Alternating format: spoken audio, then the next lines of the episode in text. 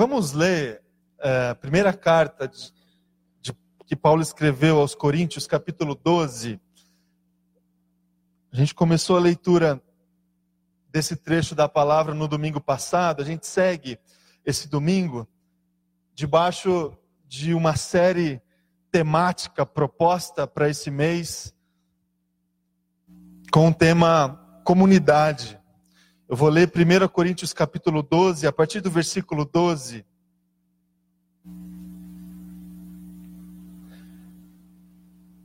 Eu disse aqui no domingo passado que a gente, é, através de um, esse trecho aqui de 1 Coríntios, a partir do capítulo 11 em diante, a gente vai extrair algumas reflexões, algumas mensagens com esse tema comunidade, pegando, destacando é, algumas, algumas orientações que foram dadas pelo apóstolo Paulo a essa comunidade aqui específica de Corinto, é, também fazendo alguns destaques sobre alguns equívocos que essa comunidade cometia na época. E a partir desses destaques, desses equívocos, as orientações dadas, as exortações é, escritas pelo apóstolo Paulo e como elas podem servir para nós diante do desafio que temos de vivência em comunidade, dentro da igreja de Jesus, dentro de uma igreja local. Então, esse é o objetivo do nosso coração.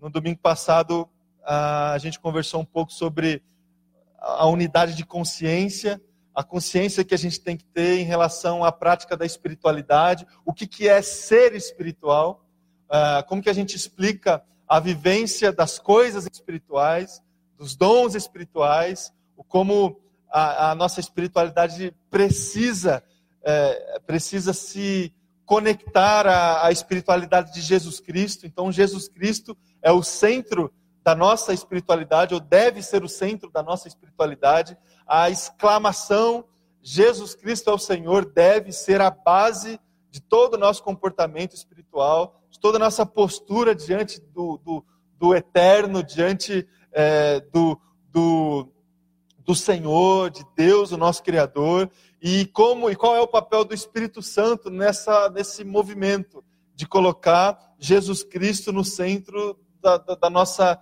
da nossa vida cristã, da nossa espiritualidade gente precisa, a gente não pode, na linguagem do apóstolo Paulo, a gente não pode se colocar como ignorantes a esse respeito.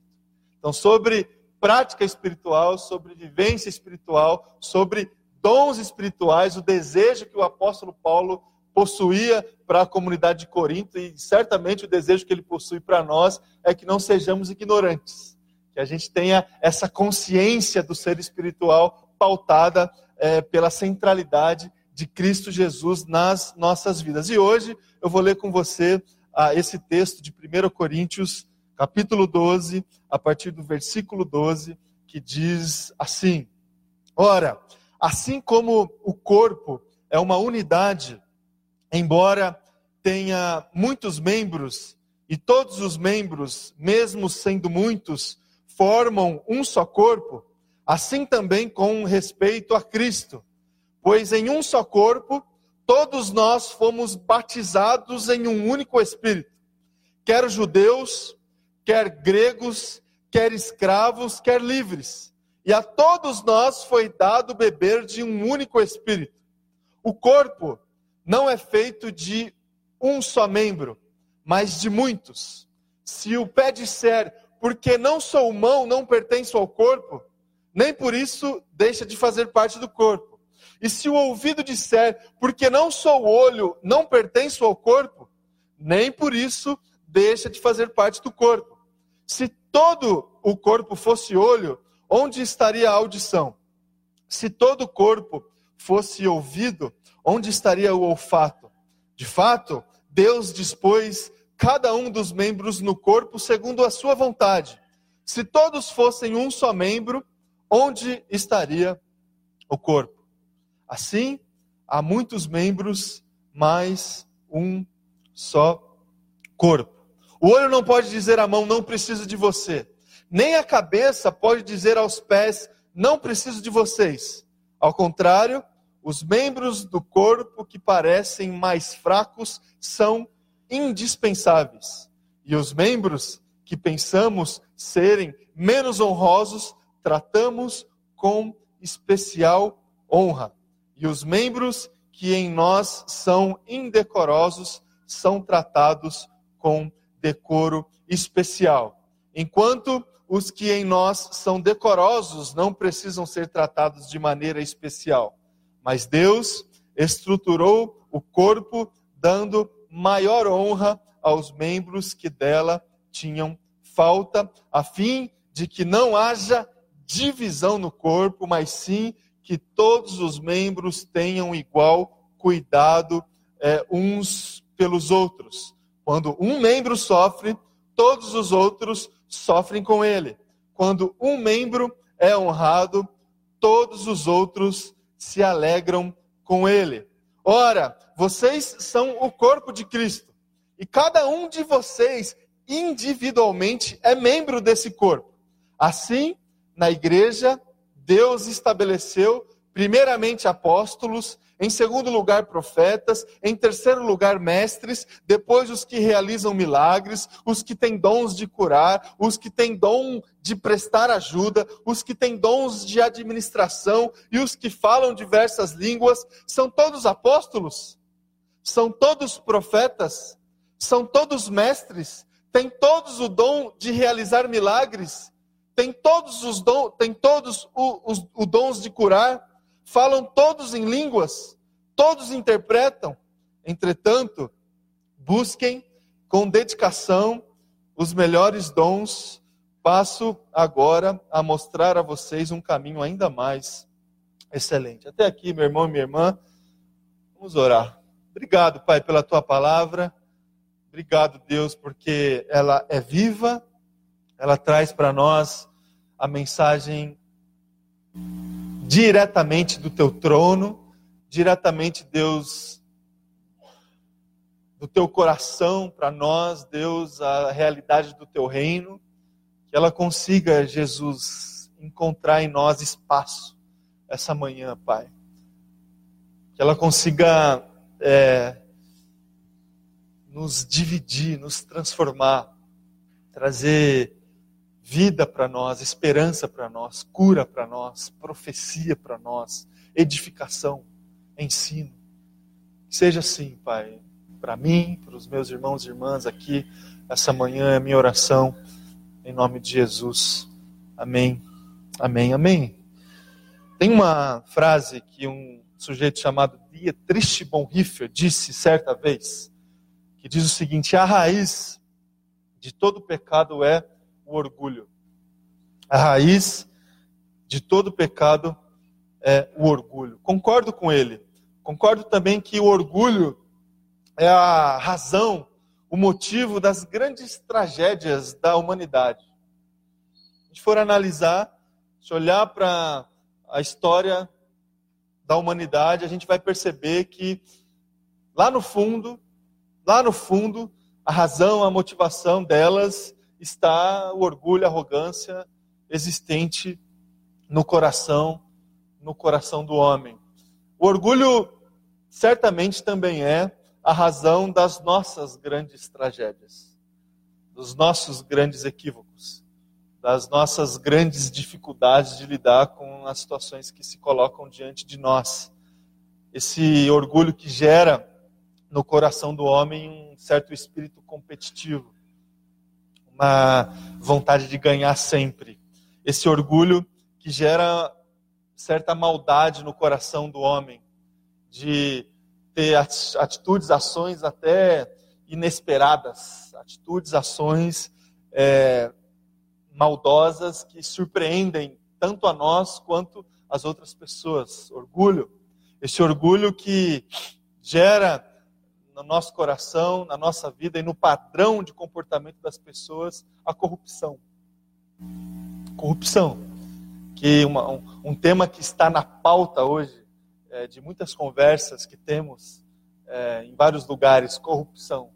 E a tendência natural nossa nessas conversas é nos colocarmos distantes dessa realidade de corrupção. Né? Como, como, é, como que é, essa realidade, como se essa realidade fosse alguma coisa bem distante daquilo que faz parte da nossa realidade. Como se os corruptos fossem somente aquelas pessoas de lá e nunca de cá. Né? É o orgulho que gera a corrupção nas relações. A corrupção nas nossas vidas corrompe, deturpa, esfumaça, orgulho no coração orgulho que gera nas relações esse espírito faccioso de combate, de é, confronto o tempo todo. O orgulho que corrompe todas as nossas relações. Sejam elas relações pessoais, a forma como a gente lida com a gente, com as nossas limitações, com as nossas vontades, com os nossos sonhos o orgulho corrompe essas relações. Um exemplo: todo mundo sonha. Eu sonho, você sonha com várias coisas. E não tem nada de errado nisso. Não tem nada de errado a gente vislumbrar uma situação que a gente considera ideal. Agora, quando o orgulho toma parte do nosso coração, ele corrompe o sonho.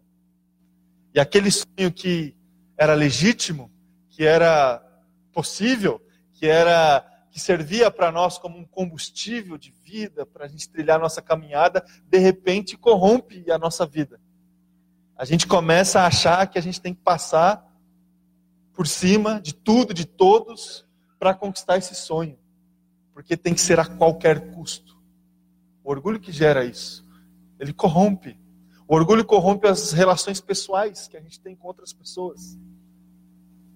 Impede que essas relações aconteçam de uma forma saudável, de uma forma cristã, desejada, equiparada pela palavra de Deus. O orgulho corrompe essas relações. O orgulho corrompe as relações comunitárias.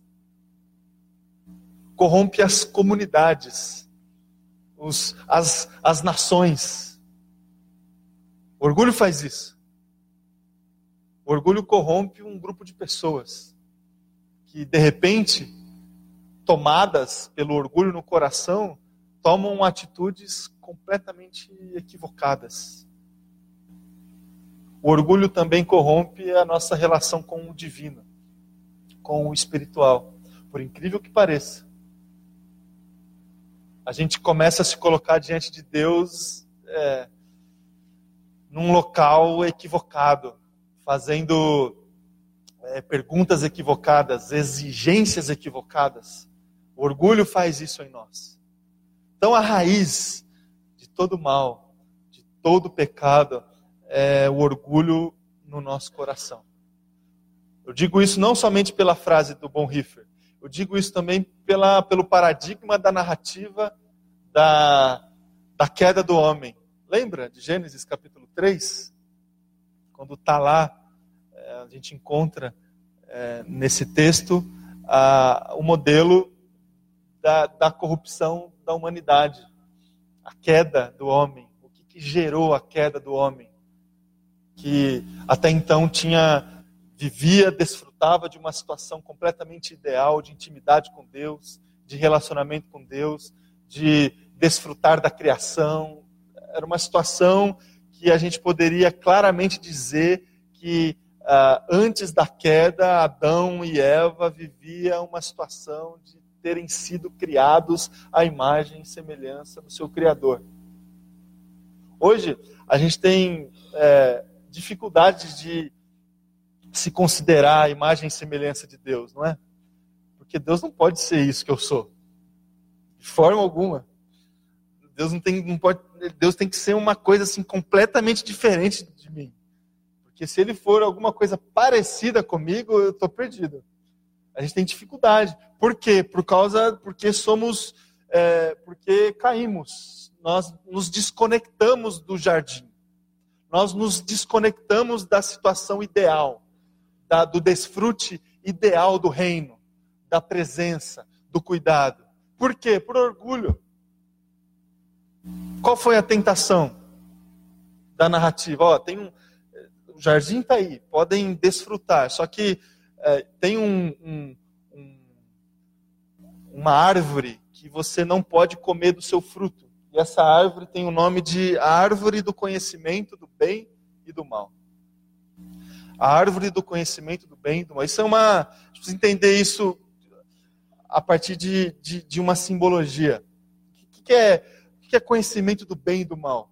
Quando você, quando você lê nas escrituras sagradas é, uma, uma, uma composição de linguagem que traz é, valores maniqueístas, assim, sabe? Bem e mal.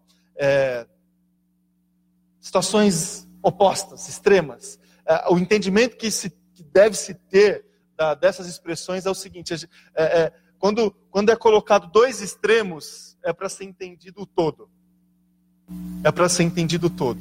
Então, assim, é, a árvore que, não, que, que, o, que o Adão e a Eva não podiam comer o fruto, a árvore se chamava o conhecimento do bem e do mal, o conhecimento do todo. A árvore do conhecimento de todas as coisas. Ou seja, a tentação que o homem e a mulher sofreu e caiu no paraíso foi a de ter o conhecimento de todas as coisas. E conhecimento, na linguagem bíblica, não é somente uma capacidade cognitiva de adquirir novas informações. Conhecimento na linguagem bíblica tem a ver com posse também. Posse. Então, quando você lê assim, é, nas, nas escrituras sagradas, que alguém conheceu uma outra pessoa, essa pessoa tomou posse da outra pessoa. Então, a, a questão aqui, a, a narrativa da queda do homem, tem a ver com um desejo que surgiu dentro do coração do Adão e da Eva de tomar posse de todas as coisas, de tomar para si, de tomar para si todas as coisas. Isso é orgulho, de controlar todas as coisas, de, ao, ao mesmo tempo, fazendo isso, de é, se desconectar do controle e, e, e do conhecimento e da influência de Deus. Porque quando o homem é, se coloca com essa prepotência no coração de controlar o bem e o mal, de controlar o todo, ele, ele coloca Deus na periferia da vida. Ele coloca Deus distante, ou ao menos não no centro. Isso é orgulho. Orgulho no nosso coração nos leva a querer sempre ter o controle controle. O controle das nossas vidas, o controle das relações, o controle do nosso futuro, o controle de todas as coisas. Esse é, essa é a, a, a tentação diabólica da criação e a tentação diabólica que se apresenta diante de nós o tempo todo. O tempo todo. Ó, oh, é, Deus quer ter o controle da sua vida, ele estabeleceu um limite para que esse, para que, é, para que ele pudesse ter senhorio sobre você, mas há uma outra opção. Você pode controlar a tua vida. Você pode responder pelas suas escolhas, responder pelo seu futuro. Essa é a tentação diabólica que sofremos o tempo todo. De se colocar como protagonistas da nossa vida, no sentido de querer controlar a nossa vida, o nosso presente, o nosso futuro. Isso é orgulho.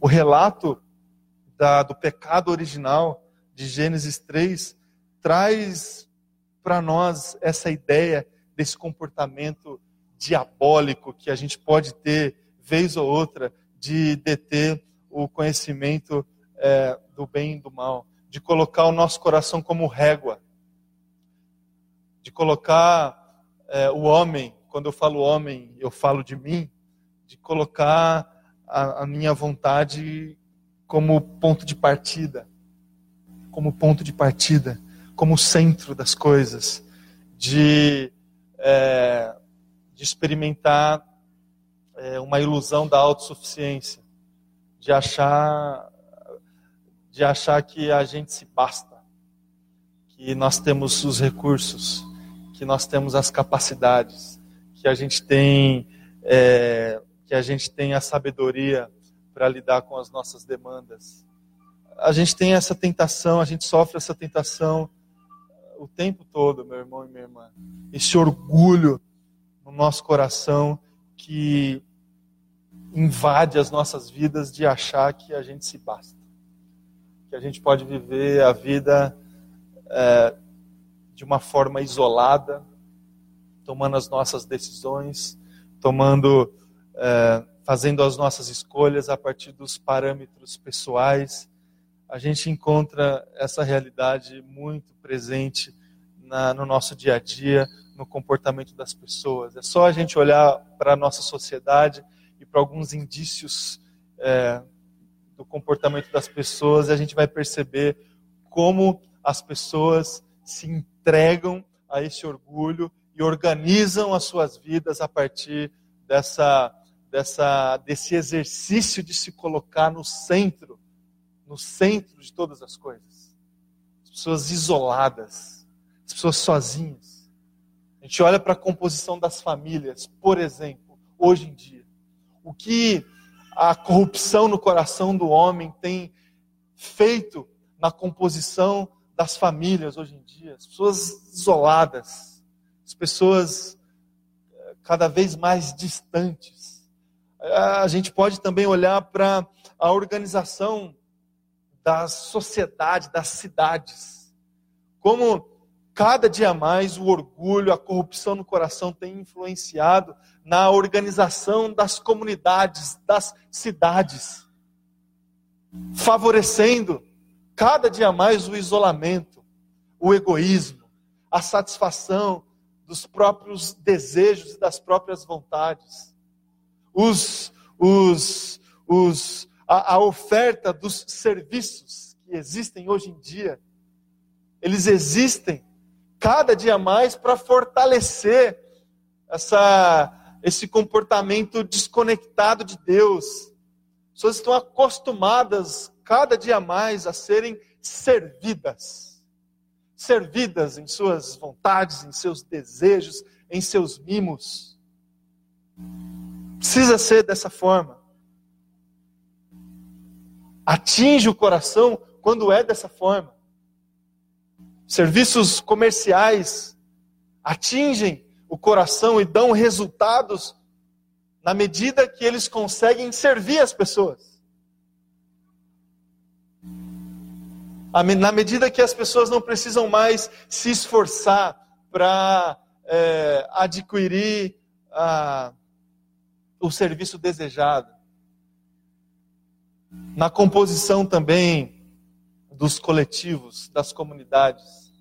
A gente olha é, no nosso dia e a gente percebe o quanto a corrupção no coração tem afetado as comunidades e o quanto é, o orgulho no coração das pessoas tem afetado a vivência dentro da igreja de Jesus, que também é uma comunidade. O quanto a gente tem hoje muita dificuldade de viver comunidade. Então a gente faz uma leitura da, das chamadas igrejas contemporâneas que tentam, a, a qualquer custo, se comunicar com a nossa sociedade, com o homem contemporâneo, com as suas demandas e tudo mais, a gente vai perceber uma igreja que negociou ah, vários valores para tentar atingir o coração da, da, do homem contemporâneo. Não todas, mas certamente boa parte delas. Igrejas que não contêm, não inserem mais no conteúdo da sua mensagem ah, mensagens que provocam algum tipo de sacrifício. Que desafiam as pessoas a se sacrificarem, que não escondem das pessoas a realidade da derrota, da perda, do sofrimento. Parece que é só vitória, parece que é, é, é só triunfo, não tem sacrifício, não tem incômodo, o lugar é confortável, o ambiente é agradável, a música é equilibrada, soa bem aos ouvidos. A palavra é doce. A palavra se parece muito mais com alguma coisa que as pessoas estão ouvindo aí fora para se motivarem. Hum, uma palestra motivacional. Sem sacrifício. Que escondem uh, que se organiza, a igreja contemporânea, que tenta se adequar ao comportamento humano corrupto, se organiza na sua estrutura para não provocar nenhum tipo de exposição das pessoas. Ou seja, a estrutura ela é feita para as pessoas participarem, mas para as pessoas não se, não se colocarem é, não colocarem a sua vergonha aparente diante das outras pessoas. Você pode frequentar, você pode fazer parte, mas você não precisa contar da tua vida. Ninguém quer saber. Ninguém quer saber como é que você está, quais são as suas dificuldades. A igreja que não, que não provoca exposição, que não senta na mesa, que não olha nos olhos, a igreja contemporânea é assim. Vem, senta aí, ouve uma mensagem legal, motivacional, para você para dar um up aí na tua semana e vai. Vive a tua vida aí. No domingo que vem, se você tiver disposição, volta. Agora, se tiver outra coisa melhor assim para você fazer, pode fazer. É isso. Você não precisa se expor. Você não precisa expor a sua fraqueza. Você não precisa é, sentar na mesa e compartilhar a tua derrota. Sem exposição. É só estética. A mensagem é estética, a vivência é estética não tem, não tem, é, não tem verdade. A igreja contemporânea que oferece serviços religiosos. Serviços religiosos. E as pessoas, a partir das suas demandas, é, fazem parte disso, buscando resultado, buscando resultado. Então a vida, o casamento acabou, a igreja entra. Faliu, não tem dinheiro, a igreja entra. Serviços religiosos. Isso, meu irmão e minha irmã, esse tipo de igreja não tem nada a ver com comunidade. Tem nada a ver com comunidade. Não tem mesa nessa igreja. Não tem mesa. Não, não tem a Eucaristia. Lembra da Eucaristia que eu falei para vocês no domingo passado? Não tem Eucaristia. Não tem, não tem Jesus na mesa partindo pão. Sendo sincero com quem ia trair. Sendo sincero com quem estava equivocado. Não tem isso. Igreja sem mesa. Igreja sem fé, igreja sem esperança, igreja sem amor, igreja sem Jesus, igreja sem comunidade. Só há Jesus, só há, só há Jesus Cristo na, na vivência de uma igreja, meu irmão e minha irmã, quando há comunidade. Salmo 133, que eu Pedro leu no começo do culto. Quão bom, bom e quão suave é que os irmãos vivam em união, em comunidade. No final do salmo, ali, nesse lugar, o Senhor derrama a sua bênção. Onde Deus está, onde existe mais de um, onde dois ou três estiverem reunidos em meu nome, ali, ali eu estarei. Onde Deus está, onde tem comunidade, onde tem mais que um, onde tem gente que consegue olhar para fora. Isso é igreja, não é? É igreja? É uma é um ajuntamento de pessoas que foram convocadas para fora. Essa é a ideia. Comunidade. A gente vive comunidade quando a gente consegue olhar para fora. Não é somente olhar para fora assim dos limites comunitários, institucionais. Olhar para fora de nós. Olhar para fora do nosso orgulho, do nosso pecado. Quando a gente consegue olhar para o outro e ver no outro um igual, um parceiro, um irmão, e a gente se junta em nome de Jesus, Deus ali está. Comunidade. E é essa experiência, meu irmão e minha irmã, que nos salva.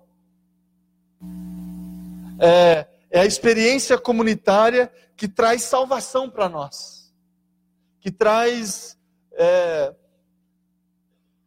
o completo contentamento de estarmos no centro da vontade de Deus, a vivência em comunidade, a vivência dentro de uma igreja, dentro de uma igreja local, como essa, com pessoas, com estrutura, com liderança, com presbíteros, com diáconos, com professores, com ministérios, com criança, com adolescente, com jovem.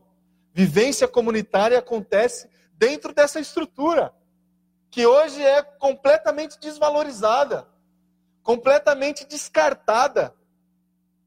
Uma estrutura institucional. Da pessoa, quando o homem contemporâneo ouve essa palavra, instituição, já negócio assim, quase um palavrão hoje em dia, né?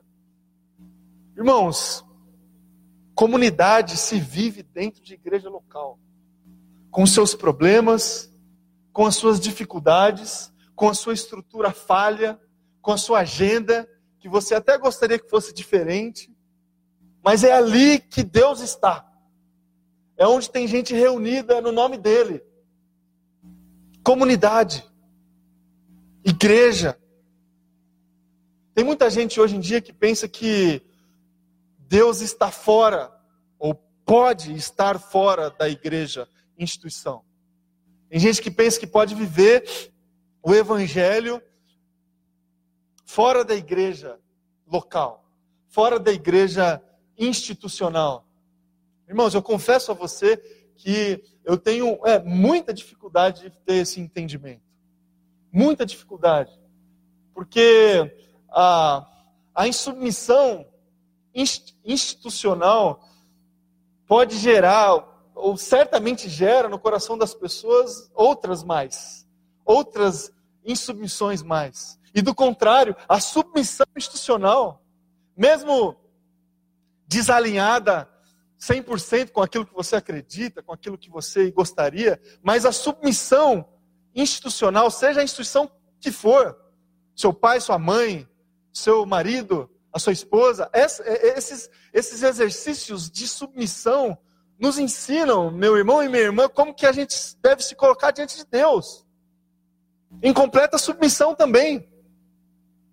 Então, quando eu vejo as pessoas batalhando, se submetendo a, a uma comunidade, a um grupo de pessoas, a uma igreja local, eu também vejo pessoas aprendendo a se relacionar com Deus. Porque não há outra forma de se relacionar com Deus a não ser pela submissão. Não existe um outro jeito de estabelecer uma relação íntima com o Senhor senão aquela que declara que Jesus Cristo de fato é esse Senhor. Então eu tenho muita dificuldade de encontrar a igreja de Jesus, a igreja invisível, a chamada igreja invisível fora da igreja visível. E essa igreja visível, ela pode ser de diversas formas. Não importa se se reúne num templo que foi construído há 70 anos, se reúne na casa do, do irmão fulano, se se reúne na praça da Sé, se, a reunião não importa, mas precisa ter igreja. Precisa ter grupo de pessoas. No Novo Testamento há 114 aparições da expressão eclesia, igreja. 114. Dessas, 90 diretamente relacionada à igreja local. Igreja local. Outras dez facilmente aplicáveis à igreja local. Cem das 114 expressões que dizem respeito à igreja são relacionadas à igreja local. 10%, cerca de 10%, 14 delas aplicáveis à chamada igreja universal, à chamada igreja invisível. A igreja local faz parte da vivência cristã. A, a vivência comunitária em comunidade traz para nós salvação. A gente se vê, a gente se encontra, a gente percebe que Cristo é o cabeça, que a gente pertence ao corpo, que a gente pode ajudar uma outra pessoa, que a gente se afeta. Só na igreja que a gente experimenta isso. Então, para encerrar, meu irmão e minha irmã, eu queria só trazer para você é, algumas questões sobre o texto que lemos, que faz parte desse exercício de, de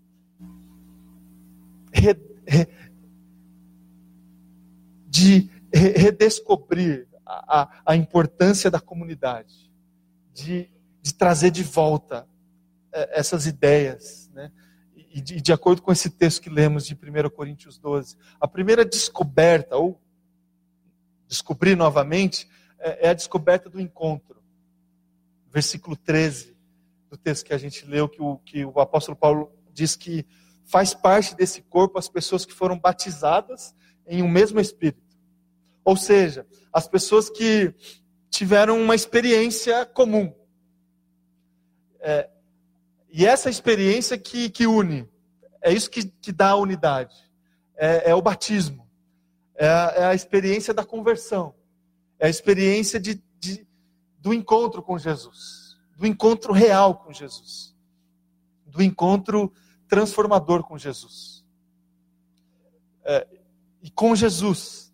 Não é com a igreja de Jesus. A conversão se dá quando o encontro ele é confronto, ele, ele nos quebra, ele nos coloca face a face com Deus, ele nos coloca diante da, da nossa condição é, primeira de corrupção, de orgulho no coração, de pecado. É desse tipo de encontro que é, o apóstolo Paulo ele diz quando ele coloca aqui no texto que as pessoas que fazem parte do corpo são aquelas que foram batizadas pelo Espírito. E quem são as pessoas que foram batizadas pelo Espírito? Aquelas que encontraram Jesus de fato. Um encontro transformador. Não um encontro eventual. Não um encontro é, casual. É, um encontro desses que a gente tem com, com pessoas que não geram em nós nenhum tipo de afetividade, de confronto, de nada. É o encontro de Jesus que nos transforma, é esse que, que, que nos coloca frente a frente com o nosso eu de fato, com o nosso nome, com a nossa corrupção. Então a gente precisa descobrir que a base da comunidade é essa. o que gera unidade na comunidade é esse. É esse encontro, é, é essa conversão. Todos encontraram a Jesus, todos tiveram uma experiência de transformação com Jesus, e por isso nos reunimos, e por isso nos apoiamos, e por isso trilhamos a nossa caminhada. Esse é o ponto de convergência da igreja, o batismo, o encontro, o encontro transformador. Uma segunda descoberta é a descoberta do pertencimento. Versículos de 14 a 20, quando o apóstolo Paulo ele ilustra a comunidade como sendo um corpo humano. E ele diz assim: o corpo não é feito de um só membro, mas de muitos. De muitos. Só Deus está presente onde o corpo está onde o corpo está, onde existe mais de um, onde existe comunhão. E a gente precisa descobrir, se é que isso não aconteceu ainda nas nossas vidas, essa realidade, que a gente pertence a alguma coisa que é maior do que nós.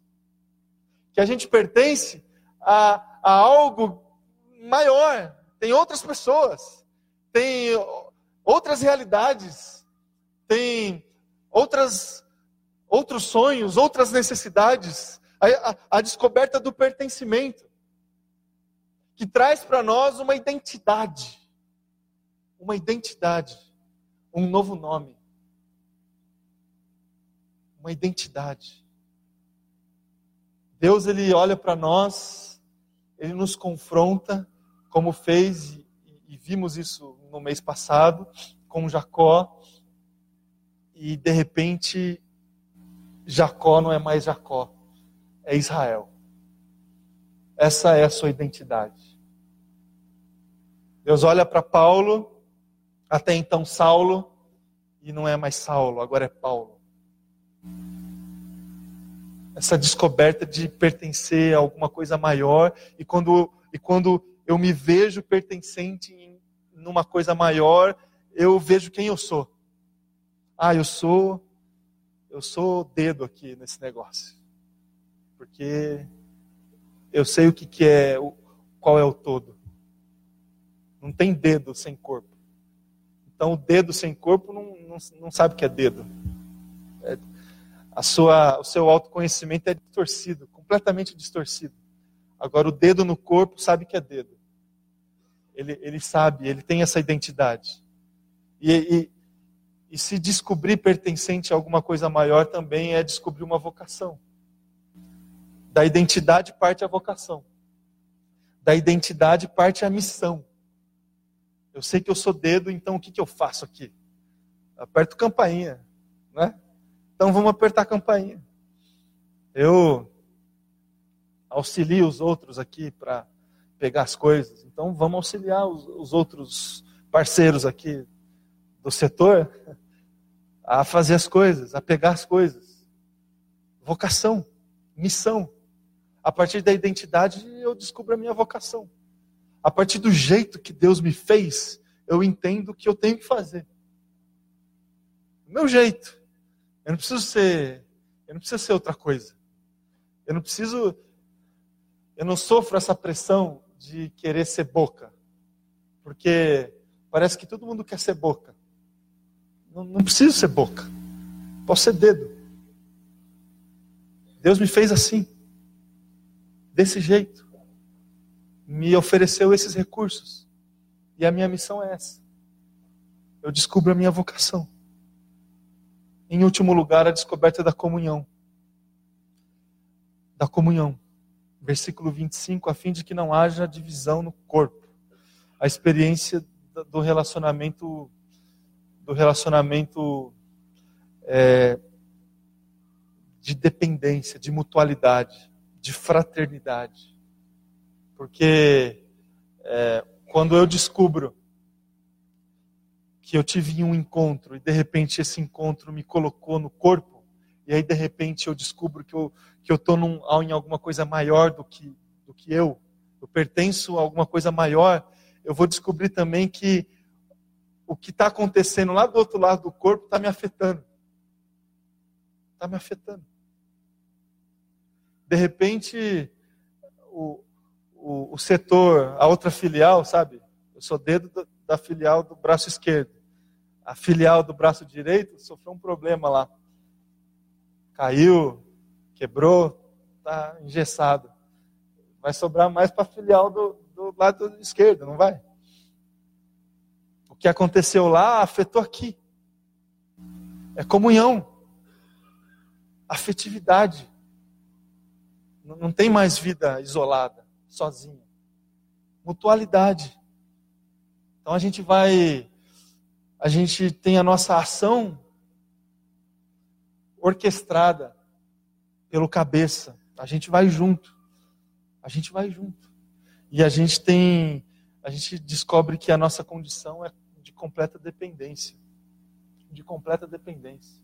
Não dá para fazer nada sozinho no corpo. Não dá. Não dá para viver sozinho, não dá para fazer a missão sozinho. Não dá para ir atrás das pessoas dessa forma. É dependência, é comunhão. A gente está junto com, com, com outras pessoas numa mesma missão, onde o cabeça é Jesus. Onde o cabeça é Jesus. Então, irmãos, comunidade. Comunidade. Essa comunidade que não apenas nos oferece uma agenda diferente, uma agenda nova, serviços, é, encontros casuais, um lugar onde a gente pode conhecer as pessoas, onde a gente pode receber a palavra, onde a gente pode fazer tantas outras coisas. Mas a comunidade, a comunidade é esse lugar onde há salvação. Porque a comunidade é esse lugar onde há salvação, porque a comunidade é o lugar onde Deus está. É onde Deus está.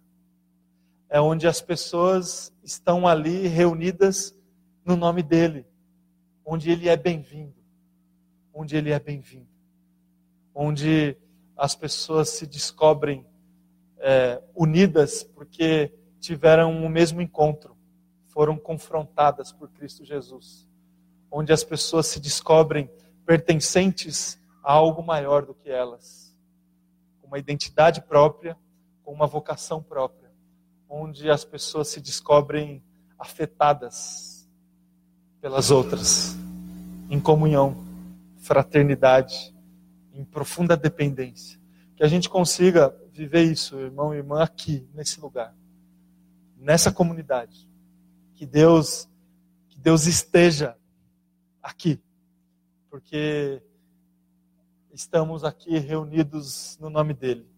Que ele esteja sempre aqui, todos os domingos, em todas as reuniões, nas reuniões de grupos pequenos, nos ministérios, no MASD, nos grupos caseiros, nas bandas, no conselho, no ministério de mulheres, nas reuniões com as crianças que todas as nossas reuniões aconteçam no nome de Jesus. Porque se acontecer dessa forma, Deus vai estar presente, meu irmão e minha irmã. E se Ele estiver presente, a salvação vai acontecer. As pessoas vão procurar salvação. Elas vão procurar lugares assim, onde Deus está. Que seja assim, em nome de Jesus. Amém? Vamos orar? Convidar você a se colocar em pé. A gente vai orar por isso e também orar, encerrando o nosso culto.